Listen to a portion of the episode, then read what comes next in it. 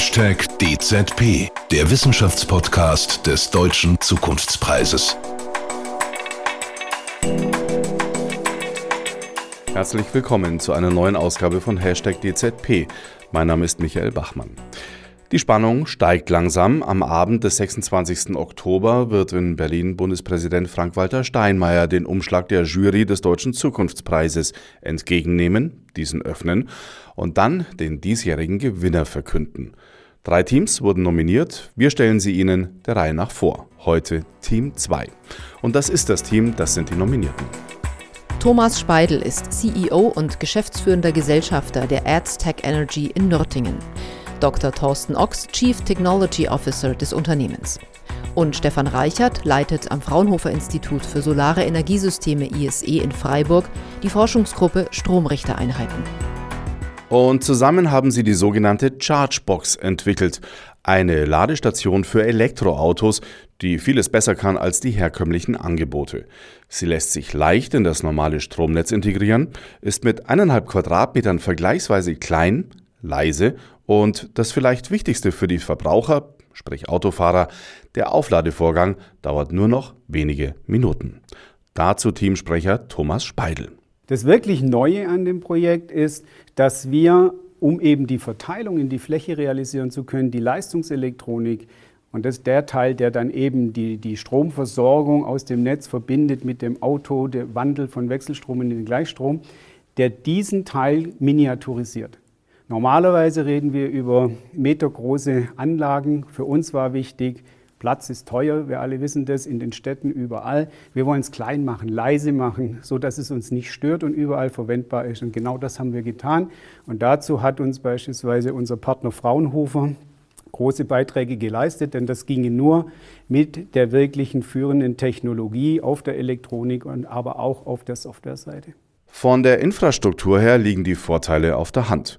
Durch den 140 Kilowattstunden Speicher sinkt die Belastung für das Stromnetz gegenüber herkömmlichen Ladestationen signifikant und die Effektivität beim Aufladevorgang kann erhöht, heißt beschleunigt werden. Das System ist zudem konzipiert für die Welt von morgen mit vielen dezentralen Energieproduzenten.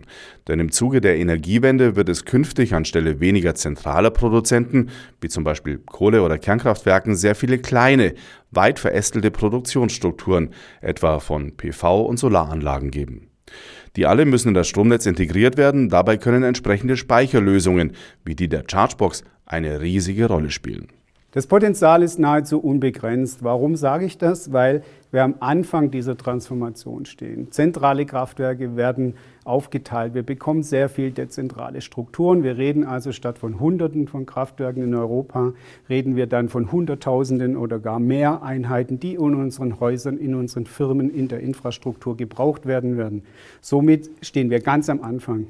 Und der ist vielversprechend.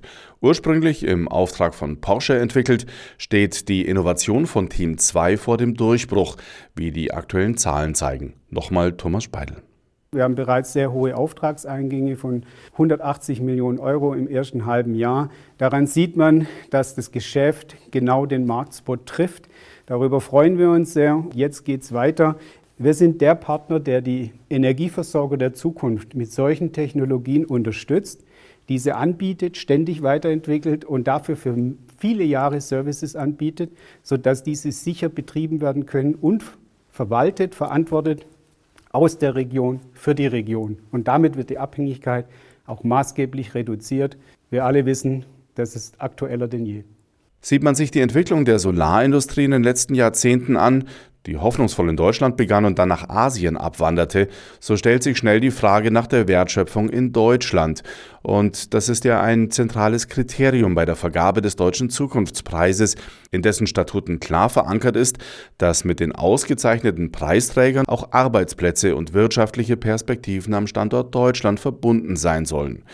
Auch hier hat Team 2 eine vielversprechende Antwort. Wir kommen aus Deutschland, wir sind in Deutschland groß geworden, wir haben unsere Entwicklung, unsere Produktion in Deutschland.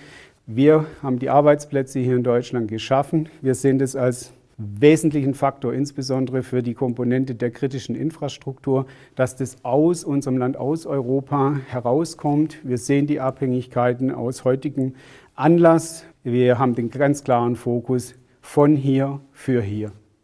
Im nächsten DZP Wissenschaftspodcast kommen wir dann zu Team 3 und Neuerungen aus dem Bereich der Medizin.